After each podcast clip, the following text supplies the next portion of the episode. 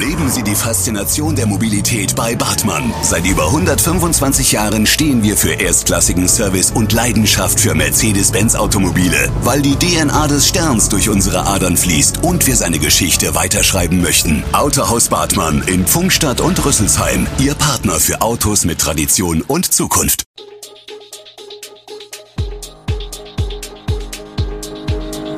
Gude, unser morgendliches News Update. Das Wichtigste aus Südhessen für Sie im Überblick. Guten Morgen aus Darmstadt an diesem 20. Juli. Südhessen sorgt sich ums Trinkwasser, Reizstoffattacke im Luisencenter und der bislang heißeste Tag des Jahres in Hessen. Das und mehr gibt es heute für Sie im Podcast. In Südhessen wird das Grundwasser durch die Infiltration von Rheinwasser angereichert. Doch der Trinkwasserbedarf im Rhein-Main-Gebiet steigt. Über den Winter hinweg konnte sich das Grundwasser in ganz Hessen nur moderat erholen, wie es beim Landesamt für Naturschutz, Umwelt und Geologie heißt. Um ein weiteres Absinken der Wasserstände zu begrenzen, haben einige Kreise und Städte reagiert und die Entnahme von Wasser aus Bächen, Teichen und Seen verboten. Aktuell seien jedoch keine Einschränkungen der öffentlichen Trinkwasserversorgung zu befürchten, teilt das Regierungspräsidium in Darmstadt mit. In einigen Kommunen im Odenwald sei von 2010 bis 2020 aber weniger Wasser aus Quellen geflossen, sagt Pressesprecher Guido Martin. Das hat mit den vergangenen Trockenjahren zu tun. Steigt der Verbrauch durch Hitze und Trockenheit, muss mehr zugekauft werden. Mit Trinkwasserampeln sollen die Bürger für den nachhaltigen Umgang mit Trinkwasser sensibilisiert werden. Die Ampel soll zudem bei längeren Trockenphasen die Versorgung der Bevölkerung mit Trinkwasser sicherstellen. Bei Grün ist ausreichend Wasser vorhanden, bei Gelb wird es kritisch und bei Rot herrscht Wassermangel. Auf Rot steht die Ampel seit Anfang der Woche in Niederbeerbach. Dort ist ein technischer Defekt der Grund für die angespannte Lage. In dem Mühltaler Ortsteil sollen die Gärten nicht mehr bewässert werden und es soll auch kein Trinkwasser zum Reinigen von Autos oder Terrassen verwendet werden. Das Rhein-Main-Gebiet wird durch die Riedleitung mit Trinkwasser versorgt. Weitere Parallelleitungen sollen laut Hessenwasser bis 2030 zügig gebaut werden. Unschöne Nachrichten aus Darmstadt. Nach einem eskalierten Streit am Dienstagnachmittag sucht die Polizei nach einem Mann, der Reizgas im Luisencenter versprüht hat.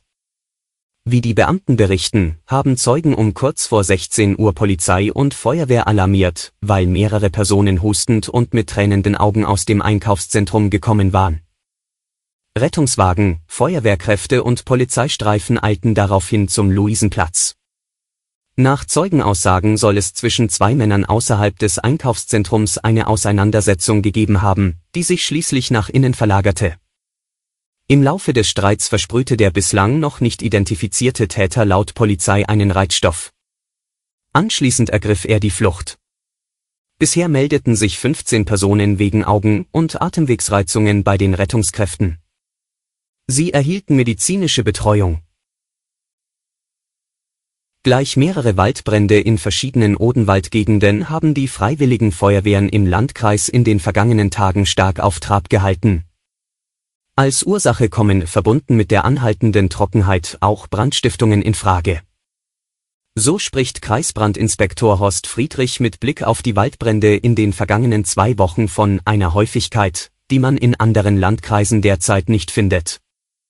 Dank des schnellen Eingreifens der Feuerwehr konnte ein weiteres Ausbreiten der Flammen bei mehreren Bränden am Montag verhindert werden. Lediglich einzelne Bäume und Unterholz wurden beschädigt, so die Polizei. Laut Kreisbrandinspektor Friedrich gab es die meisten Waldbrände in den vergangenen zwei Wochen im Raum Höchst, Lützelbach, Bad König, Michelstadt und Oberzent. Dabei waren fast immer sämtliche örtlichen Feuerwehren im Einsatz, von außen kamen Tanklöschfahrzeuge zur Sicherung der Löschwasserversorgung hinzu, sagt er. Seit Montag gilt in Hessen die Waldbrandstufe A, das bedeutet hohe Gefahr. Immerhin sei die Bevölkerung bereits sensibilisiert und wachsam, so Friedrich. Viele Bürger informieren uns, wenn sie irgendwo im Wald Rauch entdecken. Das hilft uns sehr, frühzeitig eingreifen und größere Schäden abwenden zu können, sagt er. Hoch Jürgen hat uns am Dienstag mächtig eingeheizt. Die Hitzewelle hatte in den vergangenen Tagen schon andere Teile Europas fest im Griff. Großbritannien hat sogar erstmals die Alarmstufe Rot ausgerufen.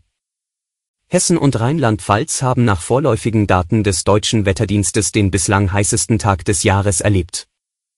An vielen Messstationen sei am Dienstag der Wert von 38 Grad überschritten worden, sagte ein Meteorologe am Abend. Der Temperaturrekord für Rheinland-Pfalz von 40,6 Grad, gemessen 2019 in Trier, wurde aber nirgends erreicht. Hessen hat laut deutschem Wetterdienstes ebenfalls den bislang heißesten Tag des Jahres erlebt. Hier wurde der Hitzerekord von 40,2 Grad, gemessen 2019 an der Wetterstation im Frankfurter Westend, deutlich unterschritten. Der Höchstwert am Dienstag wurde nach Angaben des deutschen Wetterdienstes am Frankfurter Flughafen mit 38,4 Grad Celsius gemessen. Was steckt hinter der Grundsteuerreform, die seit Anfang des Jahres alle Grundbesitzer beschäftigt? Das Bundesverfassungsgericht hat 2018 die bisherige Regelung für verfassungswidrig erklärt. Deshalb muss eine neue her. Die Grundsteuererklärung muss mittlerweile digital eingereicht werden. Viele Daten zur Grundsteuer liegen den Behörden zwar bereits vor, allerdings nicht in elektronischer Form. Das neue Recht gilt ab 2025 und das persönliche Aktenzeichen ist in einem von der Finanzverwaltung verschickten Infoschreiben enthalten, Wer Eigentümer mehrerer Grundstücke ist, erhält für jede Einheit ein separates Aktenzeichen per Schreiben. Wichtig ist, dass auch für Mietwohnungen eine Erklärung abgegeben werden muss. Egal ob sie selbst bewohnt oder vermietet wird. Alle Infos zu diesen Themen und noch viel mehr finden Sie stets aktuell auf echo-online.de. Gute Südhessen ist eine Produktion der VAM von Allgemeiner Zeitung, Wiesbadener Kurier, Echo Online und Mittelhessen.de. Redaktion und Produktion die NewsmanagerInnen der VAM. Ihr erreicht uns per Mail an audio.vam.de.